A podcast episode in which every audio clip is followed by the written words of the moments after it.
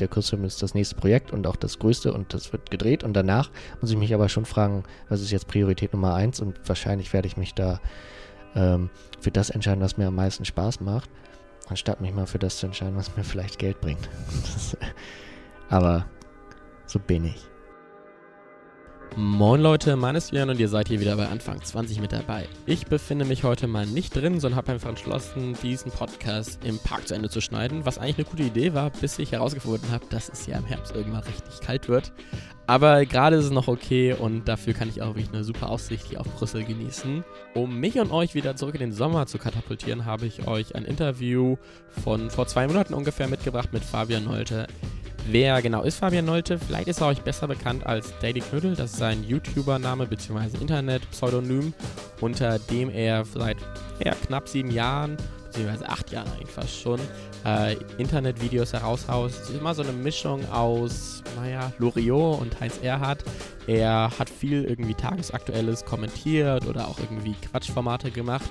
Aber was ich sehr cool fand oder immer noch cool finde, dass er so diesen Tonus nicht verloren hat, den er eigentlich seit Anfang an ähm, in seinen Videos getroffen hat. Und darüber werden wir auch relativ viel reden, was es bedeutet, YouTuber zu sein, wie sich die Anfänger anfühlen und wie es sich plötzlich anfühlt, wenn auch dann die öffentlich-rechtlichen Rundfunkanstalten von Radio Bremen auf ihn zukommen und ihn dann anfragen, ob er nicht dieses Format machen möchte oder dann auch später ein eigenes Funkformat, nämlich Was mit Fabian, leiten soll. Wir reden aber auch darüber, wie es sich anfühlt, jetzt als Filmemacher tätig zu werden. Er hat jetzt einen Kurzfilm schon realisiert, der irgendwann nächstes Jahr herauskommen soll. Brennt noch, auch mit einer Kickstarter-Kampagne. Er erklärt mir ein bisschen, wie das war, wie Fördergelder einzusammeln. Und insgesamt war das ein sehr ambivalentes Interview, aus dem ich viel mitgenommen habe. Und ich hoffe, euch geht es genauso. Und das war es mal wieder von der großen Vorrede. Ich würde einfach mal sagen, Ohren auf und wir fangen an. Moin Leute, ich befinde mich gerade hier wirklich in einem brüllend heißen Raum. Ich würde mal sagen, es ist nicht Dachgeschoss, aber es fühlt sich auf jeden Fall sehr, sehr dachgeschossig an.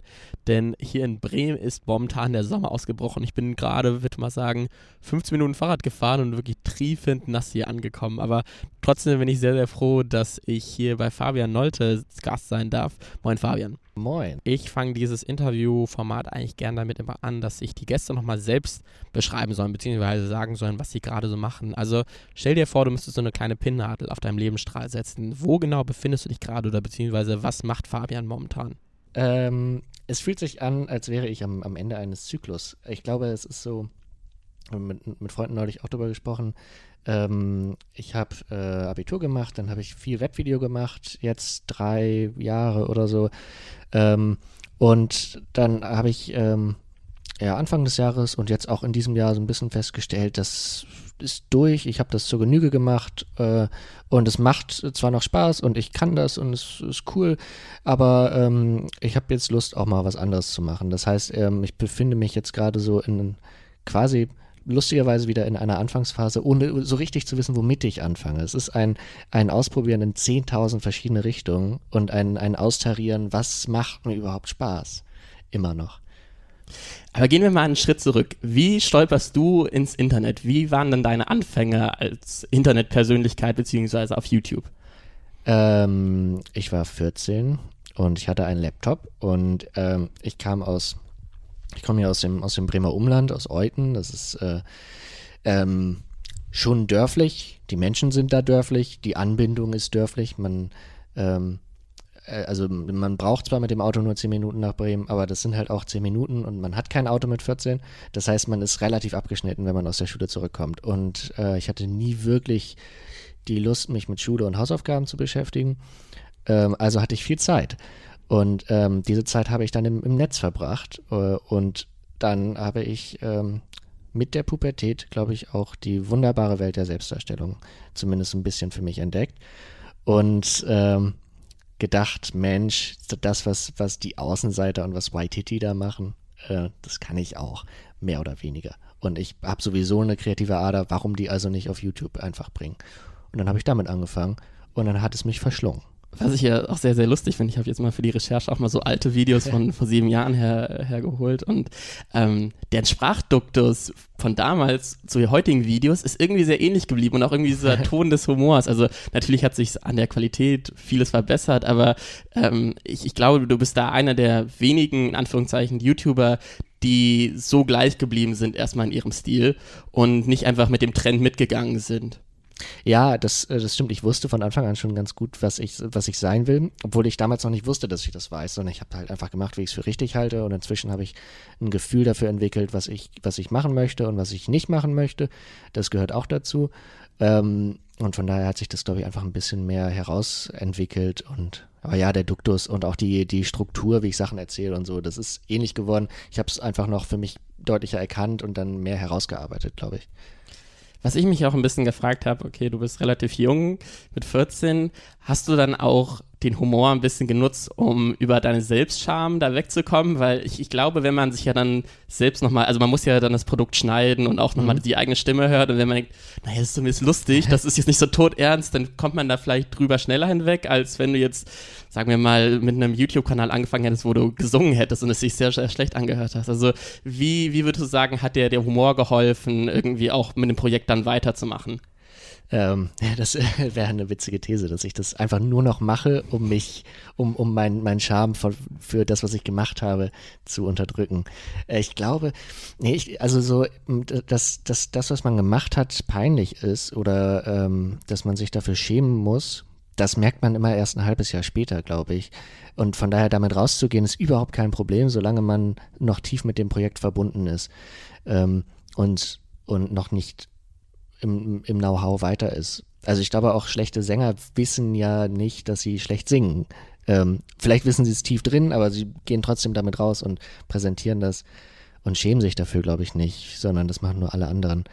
Ähm, aber es, es stimmt schon. Äh, ich glaube, dadurch, dass, dass es Humor war, äh, war es schon einfacher, damit rauszugehen. Wobei es nun ja auch Humor ist, der sich selbst mehr oder weniger doch noch ernst genommen hat. So, ähm, ja, ist natürlich so kein Hau drauf Humor genau. oder kein Slapstick. Genau. Aber wie war denn so dieses Feedback? Also zum einen digital als auch dann halt im wirklichen Leben. Also was haben Freunde, Familie dazu gesagt, dass man plötzlich Videos von dir im Internet gefunden hat? Äh, Familie fand das, glaube ich, ganz nett. Die hatten da ein Auge drauf, dass der Junge keinen Scheiß baut. Freunde fanden es, glaube ich, auch ganz. Ich habe nie, ähm, also viele, viele YouTube-Freunde auch waren dann äh, vor allem in der Schule mit Mobbing konfrontiert und so. Ist nie etwas, was ich hatte oder was mir zumindest, ähm, also was ich gemerkt hätte. Ich bin eigentlich auch ganz gut darin, sowas, solche, so, so passive Aggressivität oder sowas einfach zu ignorieren und vielleicht habe ich das damals auch gemacht. Ähm, ich kann mich bloß nicht daran erinnern, dass, dass es irgendwie besondere negative, wirklich, wirklich negative Folgen gehabt hätte. Ähm, im Gegenteil, also die Szene damals war recht klein und dann, wenn man ein bisschen größer wurde, dann kannte man auf einmal auch Leute und man schrieb mit einem, äh, einem von, von Waititi und man, man äh, gehörte so Insider-Geschichten über Gronk und so und das dann natürlich Freunden zu, äh, zu erzählen, die alle auch, auch diese YouTuber gucken. Ähm, war eigentlich, die fanden das eigentlich relativ witzig und haben dann auch, auch mitgeholfen. Ähm, und im familiären Umfeld war halt so, der, die haben halt gemerkt, dass der, dass, dass der Junge daran Spaß hat und ähm, sich seiner Außenwirkung auch bewusst ist und, und keine, keine richtig dumme Scheiße produziert. Aber hast du auch Videos aus der Anfangszeit gelöscht oder ist alles jetzt noch sozusagen unberührt auf deinem YouTube-Kanal? Ich habe, glaube ich, drei oder vier Videos offline genommen war Mutter nicht eine. so zufrieden mit denen, oder? Nee, ach, das ist äh, vor einem Jahr oder so erst gewesen. Ansonsten, die Familie hat da alles, alles online gelassen, ist egal. Da kam auch nie Kritik. Äh, aber ich habe dann irgendwann, ich habe mal einen Song offline genommen, der war wirklich sehr, sehr scheiße. Äh, ich habe mal ein Video offline genommen, wo ich, äh, wo ich den Comedy-Fehler machte, mich als Frau zu verkleiden. Das einfach wirklich in der Retrospektive einfach wirklich gar nicht witzig ist. Ähm, und, und sowas also so die, die richtig harten Sachen, da war ich dann jetzt im Nachhinein als Sensor noch tätig. Mhm. Und dein Kanal wächst ja am Anfang relativ schnell. Du hast auch so große Erfolge, zum Beispiel mit diesem DSDS Kids Fan Trailer. Du ja. gewinnst den Webvideopreis als Newbie 2013. Du machst bei YouTube Kanzler bei dem Contest mit und gewinnst. Was ich mich ja frage, war YouTube zu diesem Zeitpunkt immer noch so ein Hobby, was nebenbei herlief? Oder warst echt wirklich 24-7 drin, wie du ja schon gerade sagtest. Ich wollte mich nicht mit Schule beschäftigen, deswegen habe ich mich bei YouTube so reingehangen. Oder gab es auch noch so zwei, drei andere Hobbys, die währenddessen parallel gelaufen sind? Es gab noch ein paar andere Hobbys, so Sporttischtennis und äh, ich habe Fagott gespielt für acht Jahre und finde immer noch, es ein wunderbares Instrument. Aber ähm, klar, irgendwann ist der Punkt, wo man, wo man an so einem Punkt ist, wo man sich entscheiden muss, entweder ich mache es jetzt sehr intensiv und habe die Chance, damit vielleicht irgendwann oder in näherer Zukunft Geld zu verdienen, oder ich ähm, mache es halt weniger und sehe zu, dass ich, dass ich jetzt ähm, mir was anderes suche, womit ich irgendwann meinen Lebensunterhalt verdiene. Und von daher habe ich da dann beschlossen, es macht mir Spaß und ich möchte das machen und deswegen intensiviere ich das jetzt. Und dann war das natürlich Prio 1 irgendwann. Ähm, wobei, vielleicht war, also Schule war bis zum Abitur, glaube ich, auch noch Prio mindestens 2. Aber ich, also das war auch, äh, ich war kein, kein, kein schlechter Schüler, deswegen konnte ich mir das erlauben. Sonst wäre da, hätte die Schule und hätte die Familie da sicherlich noch mehr gegen gesagt. Aber ich habe das Abitur ganz gut äh, über die Bühne gekriegt und habe währenddessen dann auch schon Geld verdient mit, mit dem mit dem Zeug für Radio Bremen, glaube ich, irgendwie so. Das ging ineinander über. Genau, das war ja. jetzt auch meine nächste Frage. Also man hört und sieht dich plötzlich bei Radio Bremen. Wie, wie kommt man dann von YouTube plötzlich zum öffentlich-rechtlichen Sender? Ähm, scheiß viel Glück. Radio Bremen ist eine, äh, Bremen, Bremen ist einfach eine sehr kleine Stadt. In Köln, Hamburg, Berlin, wo die ganzen Medienhäuser sitzen, wäre das nicht passiert. Wird das auch heute immer noch nicht passieren. Aber Bremen ist klein. Und ähm, dann war es irgendwann so, dass ähm, bei Bremen 4 suchten sie halt einfach neue Leute, die Comedy machen und guckten, wer ist so in Bremen und in Bremen aktiv. Und dann äh, haben sie auch auf YouTube geguckt und da war halt ich und Cold Mirror. Und Cold Mirror hat schon für den HR gearbeitet. Also war da nur noch ich. Und dann haben sie mich gefragt und ich habe gesagt, ja klar. Und dann habe ich den zwei, drei Formate gepitcht, die alle zu schlecht waren. Und dann haben wir uns auf eins geeinigt, was die mir vorgeschlagen haben. Und das war dann, Fabian hat da meine Frage. Und dann habe ich das gemacht. Also einfach nur wirklich viel Glück.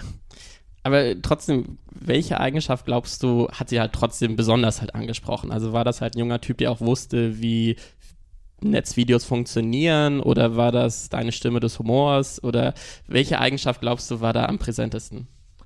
Ähm, der damalige, damaliger Chef, mehr oder weniger, hat mal gesagt, Fabian war schon öffentlich-rechtlich, bevor er überhaupt zu uns gekommen ist. Und ich glaube, das war es auch. Ich war einfach, ich hatte ohnehin schon immer so einen Anspruch, der recht öffentlich-rechtlich war. So ein, ich möchte was mitgeben, ich möchte was vermitteln, ich möchte irgendwas verarbeiten. Ich möchte nicht nur Comedy machen wegen der Comedy. Meine Gags sollten am besten, sollte man nicht schon irgendwo anders gehört haben. Und so, ähm, ich konnte mich ausdrücken. Und es war einfach Sachen, wo auch nicht mehr, also wo jetzt um die on air gehen zu lassen, nicht mehr so mega viel dran gemacht werden musste. Also ich brauchte da nicht noch tausend Stunden Sprechtraining, sondern war ja ein bisschen vertraut mit diesem Konzept, ein, eine Öffentlichkeit zu haben. Gab es denn auch Angebote aus dieser Zeit, die du abgelehnt hast? Oder warst du eigentlich für fast alle Angebote offen, wo man irgend oder wo du dich selbst verwirklichen konntest? Ähm, grundsätzlich hätte ich, habe ich über jedes Angebot nachgedacht. Es gab so ein paar Sachen, die einfach nicht zustande gekommen sind. Wir haben mal pilotiert für ein Online-Portal von einer, von einer großen Zeitschrift und so, die sich dann aber für was anderes entschieden haben. Es gab auch ein, ein, ein Festangebot als Videoredakteur, was auch relativ cool war, so nach dem Abitur direkt ähm, ein quasi Bewerbungsgespräch gehabt ähm, als Videoredakteur für, für, eine große, für eine große Zeitschrift, ähm, wo mich dann aber so ein bisschen einerseits abschreckte, dass die Menschen da alle relativ schnarchig unterwegs waren. Und andererseits wollte der dann von mir, dass ich ihm meine Gehaltsvorstellung nenne. Und dann habe ich gedacht, fuck, ich habe da gar keine Ahnung von. Und dann habe ich gesagt, nee, ich mache mal lieber das alles freiberuflich. Also ähm, ich hatte mich dann auch gerade nach dem Abitur so ein bisschen ne, beim Finanzamt gemeldet als Freiberufler und so. Und das war super viel Arbeit und auch das war tatsächlich, es klingt albern, aber auch da habe ich gedacht, naja, das ist jetzt die ganze Arbeit doch nicht gemacht, um zwei Monate später festangestellt zu sein irgendwo. Das sehe ich nicht ein. Ich mache das jetzt erstmal alleine. Und ja, aber auch, äh, ich habe auch nicht und glaube auch immer noch nicht mehr wirklich an Print und auch an auch nicht an Online-Auftritte von Print. Von daher wäre ich da auch nicht glücklich geworden. Gab es überhaupt einen Plan B? Also du hast ja gesagt, okay, ich wollte irgendwie als Freiberufler ein bisschen durchstarten, ja. aber äh, sagen wir es so, die Leute hätten sich auch von dir abdrehen können und du hättest dann was ganz anderes vielleicht machen müssen. Hättest du da äh, sozusagen eine zweite Idee gehabt? Nö. nee, ich, also tatsächlich, es gab, natürlich gab es so, na, wenn das nicht klappt, dann studiere ich, aber es wurde nie so konkret, dass ich mir überhaupt Gedanken gemacht hätte, was ich studiere oder wo ich mich bewerbe. Ich kam auch nie in die Bredouille, überhaupt mir da Sorgen zu machen, dass das nicht funktioniert. Sonst hätte ich mir was überlegt, glaube ich.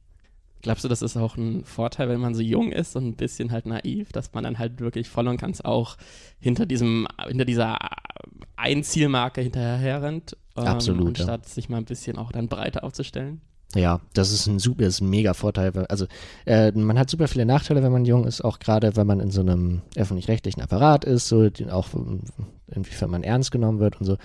Ähm, aber einer der Vorteile ist auf jeden Fall, du hast keinen, du hast, du hast alle Zeit der Welt, wir haben immer noch alle Zeit der Welt. Äh, vor 30 würde ich mich sowieso nicht auf irgendwas festlegen wollen. Das heißt, man, man ist, eigentlich ist man super frei und dadurch kann man auch viel Nein sagen, wenn man will. Inwiefern würdest du sagen, warst du Herr des, des, des Inhaltes oder hast du dich manchmal auch nur als Gesicht gefühlt, was halt irgendwie die Phrasen ablesen musste? Nee, so richtig Gesicht war ich, glaube ich, nie. Also dadurch, dass ich auch die Texte immer selbst geschrieben habe, weil ähm, da habe ich, lasse ich auch immer noch ungern Leute ran äh, und, und, äh, und so. Dadurch war ich eigentlich immer, also erstaunlicherweise oft oder eigentlich immer Herr des Contents. Es gibt wenig, wo ich sage, das war, würde ich jetzt nicht mehr machen oder das war eine pure Redaktionsidee. Bei Was mit Fabian sind ein paar Ideen dabei, wo ich im Nachhinein dachte, ah, da hättest du nochmal drüber gehen können, äh, hätte man nochmal diskutieren können, aber nichts, wo ich jetzt sagen würde, das wollte ich überhaupt gar nicht machen. Ähm, ja. Aber kannst du gut abgeben und delegieren oder gibt es bestimmte Bereiche, wo du bloß nichts irgendwie aus deiner Hand geben möchtest? Ähm, es ist besser geworden. Wenn man, wenn man Webvideo mit Webvideo anfängt, dann will man alles selbst machen, weil man. Ja, man muss auch alles selbst man, machen. Man muss alles selbst machen, genau. Und dann hat man irgendwann seinen Workflow und dann ähm, habe ich da auch eine gewisse Bequemlichkeit. Ich weiß es auch von anderen, bei denen ist das ähnlich, dass man ähm, dann auch aus diesem Workflow nicht mehr raus möchte und auch nicht sich eingestehen möchte, dass es andere Leute gibt, die vielleicht auch Sachen besser können und dass man auch da noch was lernen kann. Und ähm, inzwischen ist das aber auch dadurch, dass wir zu zweit arbeiten, Moritz und ich, und auch durch diese Redaktionsarbeit bei Was mit Fabian, ähm, da akzeptiert man irgendwann, dass Leute besser schneiden können und dass Leute besser mit sich mit Kameras auskennen und beleuchten können und die da, das gelernt haben und ähm, gleichzeitig merkt man, was man selbst gerne machen möchte und worauf man Lust hat und da lässt man dann noch weniger die Leute ran. Also ich, ich, ich gebe inzwischen alles Technische super gern ab. Ähm, aber wenn es um, um die Texte geht und die Inhalte und Wörter dieser Texte und, und all das ähm, und wie sie vorgetragen werden, da bin ich immer noch sehr, sehr vorsichtig. Was hast du denn aus diesen ersten fünf Jahren als YouTuber bzw. Videomacher gelernt? Was würdest du sagen, ist so einer der Kernpunkte, die du mitgenommen hast? Don't believe the hype. So ein, so ein schneller Erfolg ist immer eine schöne Sache, aber im Endeffekt ist es ein Marathon. Und ähm, man lernt auch nicht aus und man muss immer zusehen, dass man sich weiterentwickelt. Das habe ich versucht und das habe ich, glaube ich, auch, oder mache ich auch immer noch. Und mach Sachen, hinter denen du stehst und auf die du, also es sei denn, du musst wirklich dringend Geld verdienen. Dann mach auch mal was anderes. Aber ansonsten sieh erstmal, Hauptsache, es gefällt dir selbst. Ja. Aber bist du manchmal besser eingeschlafen, wenn du das Gefühl hattest, hey, so ein Video ist richtig durch die Dicke gegangen, ja, hat klar. viele Klicks reingeholt oder naja, das war jetzt nicht so, so populär, aber zumindest bin ich damit sehr zufrieden. Also wenn du dir entweder von den beiden eins aussuchen müsstest, womit wärst du glücklicher? Ein erfolgreiches Video ist immer noch das Allerkrasseste, das Allergeilste, weil es einfach auch Pheromone, äh, Glückshormone und, und sowas aussendet. Ähm, es ist halt wie ein Rausch. Das ist, äh, also ich glaube, das ist auf jeder sozialen Plattform so. so sobald du Kommentare kriegst, es ist einfach ein High. Äh, von daher ist das schon geil. Ähm, das ist ein anderes Einschlafen, als mit der Zufriedenheit einzuschlafen, etwas Schönes gemacht zu haben. Es ist beides irgendwie schön, aber natürlich ist der, ist der Hype eines, eines erfolgreichen Videos kurzfristig einfach, einfach wirklich geiler, schöner. Irgendwann gingen ja auch dann die Projekte bei Radio Bremen zu Ende bist du dann den Leuten auch ein bisschen hinterhergeraten, meintest, hey, ich hätte da und da noch eine Idee oder sah das eher mal andersherum aus, dass sie sagten, naja, das Projekt ist jetzt eingestellt worden, aber wir hätten da die Wochenwebschau oder wir hätten das zum Beispiel Bad Jobs noch als Idee. Also mhm. wie, wie war die Beziehung zwischen euch beiden? Boah, das ist auch so eine 50-50-Geschichte. Also man ist sich dann ähm, bei solchen Projekten man, man, man weiß immer, dass die, dass die begrenzt sind. Es gibt da, es gibt ja jetzt nicht so Verträge, so ne, ähm, 300 Folgen und dann ist Schluss, sondern man, man weiß aber, dass es irgendwann auserzählt ist und da ähm, wussten auch äh, alle auch irgendwie, dass ich glücklicherweise, dass ich schon äh, doch ein freiheitsliebender Geist bin und dann mich da ungern festlegen lasse. Und dann variiert das so. Bei Bad Jobs war, Mensch, hast du gerade noch eine Idee, äh, irgendwas, was du produzieren möchtest? Und dann habe ich gesagt, ja, hier, das ähm, könnte ich mir gut vorstellen als Konzept. Bei Wochen Webshow war es so, ey, wir suchen jemanden, der das macht. Magst du das nicht machen als einer von dreien? Und dann habe ich gesagt, ja, ähm, kann ich gern machen. Da kamen vier von Radio Bremen aus. Ich bin aber auch sehr, sehr schlecht darin, Sachen ein, einzufordern. Ähm, und bei Was mit Fabian war es eigentlich auch so, dass so, ey, wir müssen, wir müssen ein, ein, Format machen. Willst du das nicht machen? Klappt doch bisher ganz gut.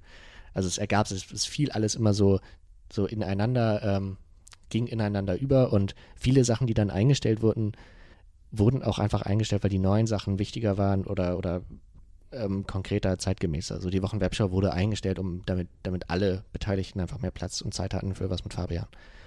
Und bei den Radiosachen war es auch so, dass wir sie beendet haben, weil, ähm, weil ich einfach dann irgendwann drei Videos die Woche machen musste und einfach keine Zeit mehr hatte. Aber beschreibe doch mal für die Zuhörer, was genau war was mit Fabian. Was mit Fabian war ein YouTube-Kanal, wo ich dreimal die Woche satirisch die Nachrichten kommentierte. Mehr oder weniger. Wenn es keine Nachrichten gab, habe ich auch irgendwas anderes kommentiert, wie Fidget Spinner oder so. Aber es war schon ein, ein meinungsgetriebenes äh, Format, ähm, was, wo ich ähm, sehr persönlich über Nachrichten gesprochen habe. Und da trotzdem aber auch ähm, versucht habe und ich glaube es auch geschafft habe, Informationen zu vermitteln. Und war jetzt äh, dieses Projekt was ganz Neues, weil es hatte ja auch irgendwie Parallelen gehabt zu Daily Knödel. Also du hattest ja, ja. auch da so, so lustige Formate, wo ja trotzdem irgendwie informativ aufgetreten bist. Also inwiefern war dieses Format mit mehr, war das mit mehr Struggle äh, irgendwie äh, verbunden, weil du halt dreimal die Woche halt raushauen musstest? Oder hattest du jetzt auch ein größeres Netzwerk an Supportern? Du hattest wahrscheinlich auch Leute, die für dich gearbeitet haben. Ja. Wie würdest du das beschreiben? Ähm, naja, dieser, dieser, diese, diese Steigerung an Output war einfach, weil ich mehr abgeben konnte. Ähm, von daher war es ähnlich viel Arbeit. Ähm, das größte Problem war, dass ich da jeden Morgen um halb zehn in die Redaktion kommen musste. Und das ist anstrengend, jeden Morgen um halb zehn irgendwo zu sein. Äh, ich arbeite gerne bis nachts um drei, aber ich arbeite, ich stehe nicht gerne morgens um acht auf und, und gehe zu Radio Bremen. Ähm, weil ich auch vor 13 Uhr nichts Kreatives schaffe. Das war so eher der Struggle, dass man sich einer, einer, einem, einer Tagesstruktur unterwerfen musste, einer Redaktionsstruktur anpassen musste. Und Rücksicht nehmen musste darauf, dass Leute vielleicht auch Feierabend machen wollen um 18 Uhr. Ich bin da, wenn es um Arbeit geht, bin ich immer sehr, ähm, vergesse ich alles andere. Da kann ich sehr schnell sehr fokussiert sein. Und wenn dann der Cutter irgendwie um 20 Uhr sagt, so, ich ich habe jetzt meine zweite Überstunde hier beendet und kann das Video nicht auch morgen kommen, dann muss man seinen eigenen, ähm, seinen eigenen Anspruch vielleicht auch mal ein bisschen der Realität anpassen. Okay. Man spricht ja immer im Fernsehen vom Quotendruck. Inwiefern gab es denn bei diesem Format Quotendruck? Ähm, gegen Ende schon, weil die Quoten nicht mehr so, so also die, das Wachstum einfach nicht mehr so geil war. Ähm, das erste Jahr, und das ist super, überhaupt gar nicht. Da konnten wir einfach machen.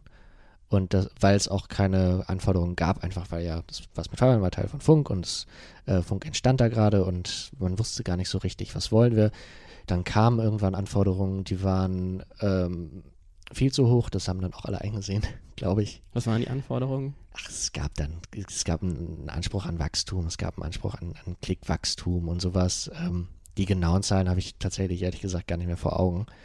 Ähm, Prozentzahlen so, ne? muss im Monat so und so viel Prozent wachsen und ähm, und so und das das ist dann, also so, wenn man das lange macht und lange dann auch, auch in diesem Feld so Politik und sowas macht, dann weiß man irgendwann, das ist eigentlich utopisch. Und das hat sich dann auch relativ schnell ausgestellt, dann wurde das angepasst.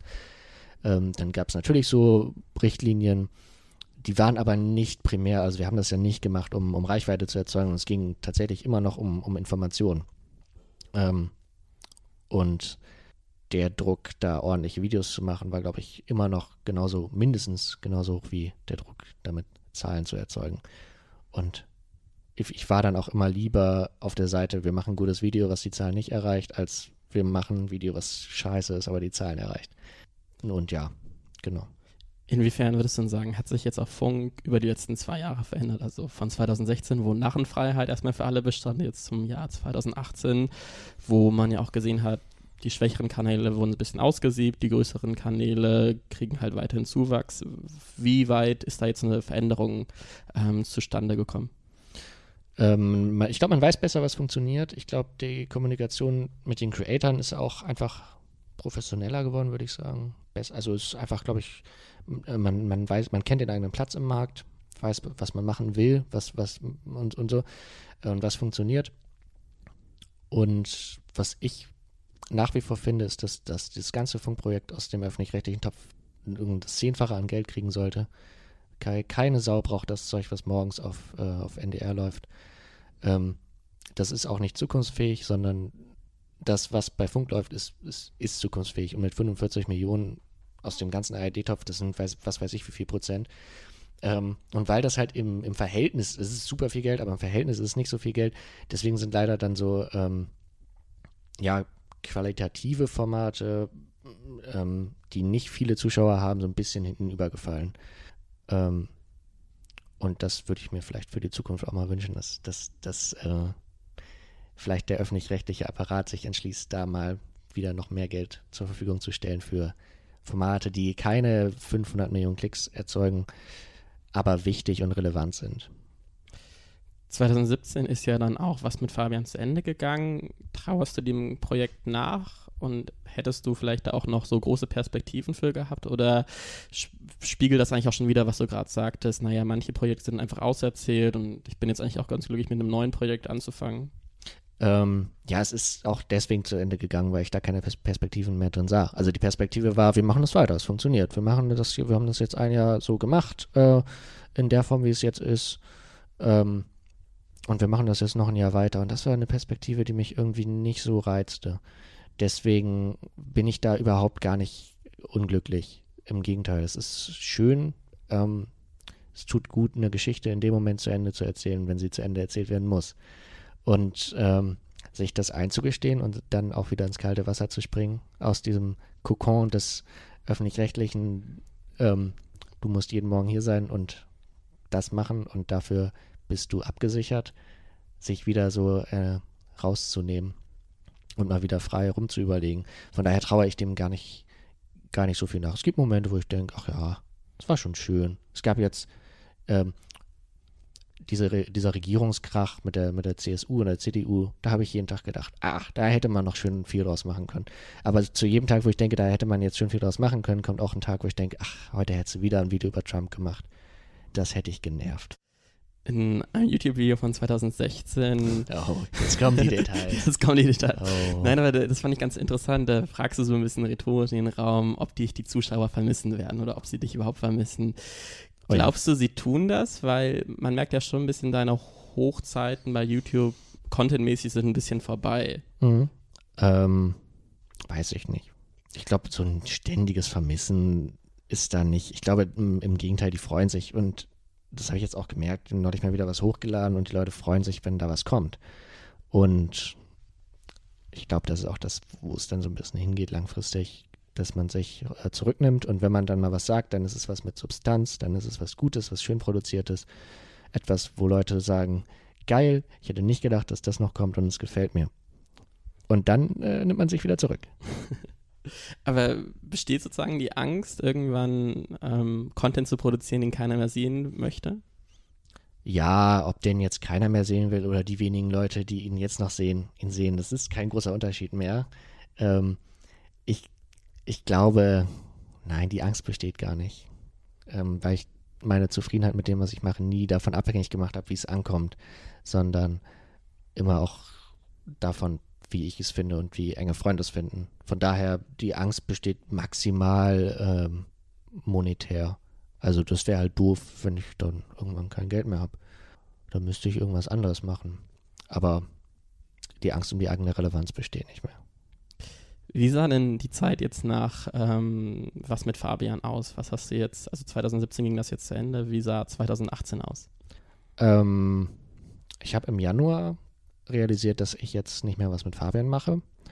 Dann habe ich gedacht, okay, was ist jetzt der logische nächste Schritt? Und der logische nächste Schritt ist, du machst jetzt erstmal nichts bis Mitte des Jahres. Ich habe mir gedacht, Ende Juni denkst du das erstmal ein neues Projekt.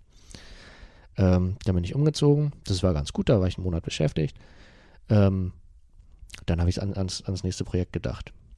Hat also nicht so gut funktioniert. Dann haben wir im April was gedreht, äh, das super schön war, weil es jetzt auch genauso wie der nächste Kurzfilm komplett fernab jeder Verwertungslogik ist, sondern wir haben es gemacht, weil wir es machen wollten und wir wissen noch gar nicht, was das überhaupt wird.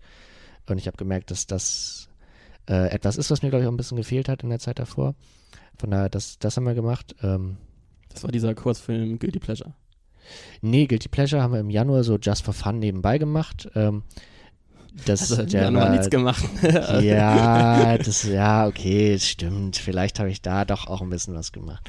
Ähm, das, ja, ich, ich bin sehr inkonsequent, was, was Urlaub und Pause angeht. Ähm, nee, das im April, das ist ein Kurzfilm, der feiert jetzt in, ähm, im, im September im Filmfest, äh, auf dem Filmfest Bremen Premiere. Ähm, ein, ein, Film, den, den, den ich mit dem Regisseur und, Autoren von Sammy, dem anderen Kurzfilm, den wir gemacht haben, ähm, geschrieben habe und den wir gedreht haben. Ähm, mit Schauspielern und so. Also das war so dann, ich habe gedacht, okay, dieser Presenter, was mit Fabian-Geschichte, alles klar, das ist jetzt auch, das ist wirklich überstrapaziert. Also machst du als nächstes mal was, wo du selbst wenig vor der Kamera bist. Jetzt habe ich doch eine Rolle gespielt, aber ähm, wo man zumindest nicht als Fabian vor der Kamera ist, sondern als eine Figur und eine Geschichte, eine fiktionale Geschichte erzählt. Und das haben wir dann mit dem Film so ein bisschen hochskaliert. Und dann war ich im Urlaub und jetzt bin ich demnächst nochmal im Urlaub und zwischendurch kommen so, ja, weiß nicht, es, es, gab dann so kleine Projekte. Wir machen demnächst was mit der Uni Bremen an meiner alten Schule, witzigerweise. Und dann äh, werde ich mich kopfüber in die Produktion von dem nächsten Kurzfilm werfen, der dann nochmal ein Stück größer wird als der letzte. Und dann müssen wir uns danach ernsthaft überlegen, was der nächste Schritt ist. So, da gibt es so ein paar Möglichkeiten. Ja, weil man darf schon jetzt diagnostizieren, dass du vom YouTuber hin zum Filmemacher dich ja. in Anführungszeichen weiterentwickelt hast. Ja, die, ja, die Grenzen sind da, weiß ich nicht, fließend, ich weiß es nicht. Also bei dem neuen Film werden wir auf jeden Fall viel ähm, den Entstehungsprozess dokumentieren und dann danach, wenn wir das Footage haben und den Film haben, uns überlegen, wie man das auch für Webvideo machen kann. Und natürlich, wenn ich an, an Geschichten denke, an an Content, dann ist der immer noch Webvideo first, weil ich von dem Rest wirklich keine Ahnung habe. Kurzfilm ist ein komplett neues Feld für mich. Radio habe ich jetzt ein bisschen angetestet. Äh, Film ist fernab von allem, da muss ich mich sowieso erstmal zurechtfinden. Von daher, die Heimat ist schon Webvideo, nur der Anspruch ist, glaube ich, ein anderer. Du hast jetzt auch für einen Film, den du im September produzieren möchtest, mhm. brennt noch eine Kickstarter-Kampagne erfolgreich abgeschlossen. Erzähl doch noch mal kurz, um was es in diesem Film gehen wird und wie die Finanzierung dieses ganzen Films aussieht. Ähm, es ist eine wunderschöne Geschichte über zwei Leuchtturmwärter. Wir haben äh, uns gedacht, wir haben, und muss ich ein bisschen weiter ausholen, wir haben äh, letztes Jahr Sammy gedreht. Das ist ein Film, in einem, der spielt in einem Altprimer Haus und da war die Entstehungsgeschichte, wir hatten das Haus und wollten da drin eine Geschichte erzählen. Und das haben wir gemacht, das war cool. Ich bin auch immer noch, das ist einer der Filme, die, die ich noch gucken kann von mir selbst. Und ähm, dann haben wir uns gedacht, was machen wir als nächstes, Moritz und ich. Und dann haben wir nach dem gleichen Prinzip uns die nächste Geschichte überlegt. Wir wollen für einen Ort eine Geschichte schreiben. Und der Ort, den wir uns auserkoren hatten, war ein Leuchtturm. Also haben wir eine Geschichte in einem Leuchtturm äh, geschrieben. Über zwei Leuchtturmwärter, typisch norddeutsch. Ich liebe das. Das war, war mir vorher nicht bewusst, aber ich habe mich in diese diesen Lifestyle dann auch so ein bisschen verliebt. Zwei Leuchtturmwärter, die abwechselnd Schichtdienst haben und äh, sich dann ein bisschen näher kommen und sich auch, äh, ich will da jetzt nicht viel spoilern, aber die, also die sich wirklich nahe kommen. Also fast schon romantisch nahe. Ja, also ist schon. Also, es, als ich das gelesen habe, habe ich ja, auch gedacht, nein, das klingt irgendwie, es geht zumindest in eine Richtung. Ne? Es hört im richtigen Moment auf. Es wird okay. nicht albern. Ja. Ähm, aber es geht schon in eine Richtung, die man nicht vermuten würde. Weil wir haben uns gedacht, okay, was willst du, wir können jetzt nicht erzählen, wie die eine Freundschaft entwickeln und dann ist das vorbei. Das, das, das hat jeder schon gesehen, das haben wir tausendmal gesehen. Also was ist die Geschichte, die wir erzählen können, die definitiv noch nicht in einem Leuchtturm erzählt wurde? Und das ist dann die, die wir jetzt geschrieben haben. Und dann haben wir das, ähm, haben wir das gemacht. Äh, das Skript rausgeschickt an Freunde, die waren begeistert, was schon mal ein ganz gutes Ding ist. Dann glaubt man auch selbst auf einmal dran. Und dann haben wir eine Filmförderung beantragt hier in Bremen. Nicht viel, ähm, die reichte, um oder reicht, um das Catering zu machen, um die Fahrtkosten zu machen und die Übernachtung am Leuchtturm. Weil wir auch, auch, weil wir das noch nie gemacht haben, dachten, wir können jetzt nicht mit, mit einem Budget. Nicht direkt die Millionen. Genau, wir können nicht direkt die Millionen für einen Kurzfilm beantragen, ohne überhaupt zu wissen, ähm, wie das überhaupt läuft und wie man so das, das abwickelt. Von daher haben wir gedacht, wir machen erstmal das Kleine, wir beantragen die Filmförderung hier vom Filmbüro und die haben wir dann gekriegt. Nicht ganz so viel, wie wir beantragt hatten, aber schon, schon genug, um es zumindest sicher zu drehen. Ähm, und dann haben wir Leute angefragt, relativ schnell die Schauspieler gefunden. Und dann haben wir festgestellt, dass der Leuchtturm zu klein ist und dass wir den von innen nachbauen müssen. Also kam zu, wir probieren mal Filmförderung aus und wir probieren mal mit älteren Schauspielern arbeiten aus. Wurde auch noch, wir probieren jetzt auch noch einen Studiodreh aus. Äh, und es äh, wurde auch dann äh, ein bisschen teurer. Also haben wir uns gedacht, ja gut, was machen wir jetzt? Selbst draufzahlen? Haben wir eigentlich keinen Bock mehr drauf, haben wir bisher immer gemacht. Starten wir ein Crowdfunding. Und haben uns dafür Kooperationen geholt mit dem Korn und, und so und, glaube ich, ganz coole Dankeschöns überlegt und haben dann quasi das Crowdfunding gestartet, um mehr Equipment leihen zu können, was wir halt einkürzen mussten, weil wir nicht, nicht genug für die Förderung gekriegt haben. Ähm, und halt um, um den Leuchtturm bauen zu können. Und dieser Förderbetrag, den, äh, oder dieses, dieser Crowdfunding-Betrag, den wir wollten, der war nach einer Woche erreicht. Und dann haben wir gedacht, shit, wir hätten bestimmt das Doppelte verlangen können. Naja, gut. Wir brauchen es ja jetzt nicht so richtig. Und jetzt inzwischen ist es, es läuft noch ein paar Tage, läuft, äh, ist aber relativ erfolgreich und ich habe das Gefühl, dass wir das erste Mal nichts draufzahlen müssen, was ganz cool ist. Und dieser Film, den werden wir dann wahrscheinlich erst nächstes Jahr sehen, oder? Wahrscheinlich im, im Dezember, im Januar irgendwie so. Kommt ein bisschen drauf an. Also der ist jetzt, hat auch eine Größe erreicht, wo ich keine Lust mehr habe, halbe Sachen zu machen. Also da wird dann ein Sounddesigner dran gehen. Ähm, da werden wir intensiv schneiden. Ich werde das nicht irgendwie zusammenbasteln, sondern da werden wir intensiv uns an den Schnitt setzen, an, an die Farbe. Wir haben auch so ein paar Ideen noch, was den, was den Abspann angeht, was, was die Musik angeht und so. Also da, da, da steckt inzwischen so viel Arbeit drin, dass es, dass es nicht improvisiert werden soll. Von daher wahrscheinlich eher Januar, Februar. Also das Projekt ist ja zwar noch nicht realisiert, aber es klingt ja so, als ob das das größte Projekt ist, was du bis jetzt dann selbstständig mit deinem Freund auf die Beine stellen würdest. Würdest du auch sagen, das könnte der größte Erfolg werden für mich oder hast du da bis jetzt noch ein anderes Projekt, was du sagen würdest? Das ist bis jetzt noch meine Nummer eins. Der größte Erfolg der kommenden Projekte? Oder? Ja, so retrospektiv eher. Ich glaube, retrospektiv, was mit Fabian war schon, schon erfolgreich, auch auf lange Sicht. Aber mit dem kann ein Kurzfilm sich ja nicht messen, weil das völlig unterschiedliche Sachen sind. Ähm, ich denke schon, der wird hoffentlich zumindest gut laufen auf Festivals und so. Hoffe ich mal. Was Preise angeht, muss ich, also ich glaube, also so ein Kurzfilm misst sich dann ja immer an den Preisen. Mal schauen. Würde ich jetzt nicht so viel erwarten. Wäre schön. Ähm, und ansonsten an kommenden Projekten. Das Schöne ist, dass ich mir darüber nie so richtig Gedanken mache. Und das sollte man auch nicht. Erfolg muss einen eigentlich immer überraschen. Weil wenn man ihn erwartet und er nicht eintritt, dann ist das niederschmetternd. Wenn man ihn nicht erwartet und er tritt ein, ist das ziemlich cool.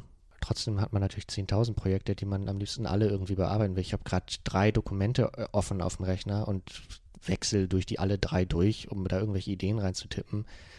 Ähm, also von daher, die, da, da fällt es mir manchmal schwer, auch zu priorisieren. Jetzt ist es relativ easy, weil der Kurzfilm ist das nächste Projekt und auch das größte und das wird gedreht. Und danach muss ich mich aber schon fragen, was ist jetzt Priorität Nummer eins? Und wahrscheinlich werde ich mich da ähm, für das entscheiden, was mir am meisten Spaß macht, anstatt mich mal für das zu entscheiden, was mir vielleicht Geld bringt.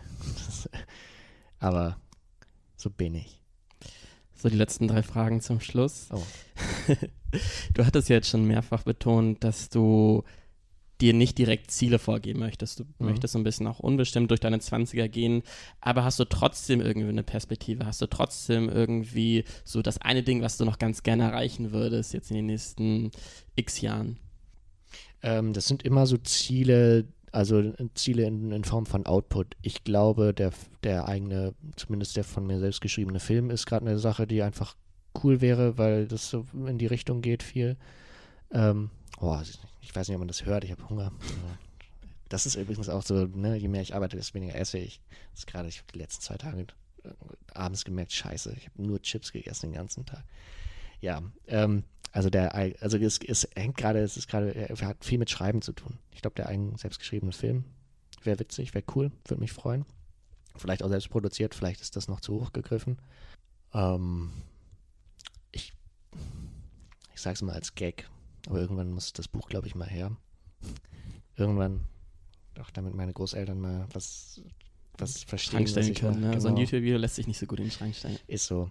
Da, also das Buch ist so, es gab da auch immer wieder mal Ideen, die fand ich dann aber alle kacke und dann habe ich es gelassen. Ähm, das muss vielleicht mal, vielleicht werde ich auch mal ein besserer Schauspieler. Vielleicht werde ich überhaupt mal ein guter Schauspieler. Aber das ist hart, da reinzukommen, ohne es gelernt zu haben, weil das ist eine blöde, elitäre Szene. Das wäre ganz cool. Ansonsten hier in Bremen bleiben und irgendwie ähm, im, im Endeffekt habe ich neulich mit einem mit einem Freund überlegt, im Endeffekt ist das ganze Leben nur ein sehr, sehr langes Brainstorming für richtig geile letzte Worte. Und darauf, das warte ich jetzt einfach noch ab, 60 Jahre lang. Welche Tipps würdest du den jungen Menschen mitgeben, die halt auch coolen Videocontent, sei es auf YouTube oder sei es halt auch richtig kurzfilmerisch mhm. oder langfilmmäßig äh, mitgeben? Äh, raus aus der Comfortzone auf jeden Fall. Viel, ähm, also viele, viele trauen sich nicht weiterzugehen und bleiben auf, auf dem Stand, weil sie sich da, auf dem sie sind, weil sie sich da wohlfühlen. Ähm, kann ich verstehen, mache ich auch gerne. Aber wir haben jetzt, es fühlt sich auch gut an, mit jedem Projekt größer zu werden und hier nochmal einen Finanzierungstopf versuchen anzugreifen und hier nochmal das Team zu vergrößern. Und man darf sich eigentlich nicht wohlfühlen mit den Projekten, die anstehen, sondern man muss immer Angst haben, dass sie einem über den Kopf steigen. Das ist genau das Richtige und wenn man es dann hinkriegt, dann hat man was gelernt.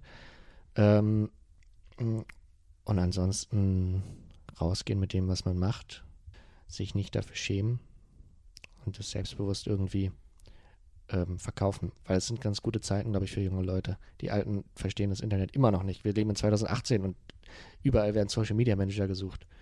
Und das ist eine ganz gute Voraussetzung. Und Fabian, letzte Frage. Warum anfangen? Ich hatte die ganze Zeit, Zeit, mir jetzt eine Antwort zu überlegen, ne? Ey, keine Ahnung.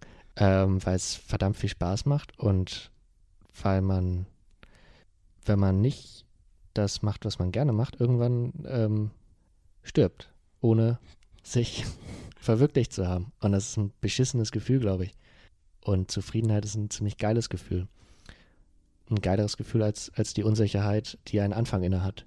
Und wenn man nicht anfängt, dann äh, erlangt man dieses, dieses Gefühl der Zufriedenheit nicht. Vielen Dank, Fabian, dass du heute mein Gast warst. Ihr könnt ihn gerne folgen auf Daily Knödel. Social Media mäßig ist er gut vernetzt. Jo. Ähm, ich hoffe, sein nächstes Projekt geht richtig durch die Decke und hoffentlich sieht man dich dann demnächst auf der großen Leinwand. Ich hoffe auch. Und wenn nicht, dann ist es das übernächste. So, das war jetzt die fünfte Ausgabe Anfang 20. Ich hoffe, es hat euch auch genauso gut gefallen und vielleicht ist es ja manchen Hörern aufgefallen, dass ich die Geschwindigkeit ein wenig aufgedreht habe, also relativ minimal, 0,5%ig. Aber was mir ähm, aufgefallen ist, dass ich irgendwie keinen Podcast mehr in Normalgeschwindigkeit höre und hier diese Podcasts zu schneiden, hat sich ganz komisch angefühlt. Deswegen hatte ich das Verlangen, hier mal ein bisschen mehr Speed wieder reinzubringen und ähm, könnt mir auch gerne mal euer Feedback schreiben, ob ihr das irgendwie störend fand oder ob ihr insgesamt alle Podcasts auch in anderthalb oder zweifacher Geschwindigkeit hört. Deswegen ähm, würde ich mich auf jeden Fall auch freuen, wenn ihr nächste Woche wieder einschaltet. Da ist Felix Scholz zu Gast und Felix macht was ganz anderes im Vergleich zu Fabian. Er ist nämlich Reiseleiter, beziehungsweise ist das eigentlich schwer zu beschreiben, was er genau macht. Er hat sich eigentlich ähm, darauf spezialisiert, Abiturienten so ein rundum sorglos Paket zu liefern. Sprich, er macht Abi-Reisen, er macht aber auch Jahrbücher, dann die Partys und alles drum und dran, was irgendwie zu dem zwölften Jahr in der Hochschule dazugehört. Wirklich ein sehr tolles Interview. Ihr könnt euch auf jeden Fall schon mal darauf freuen. Und bis dahin euch eine gute Woche und wir hören uns. Euer Björn.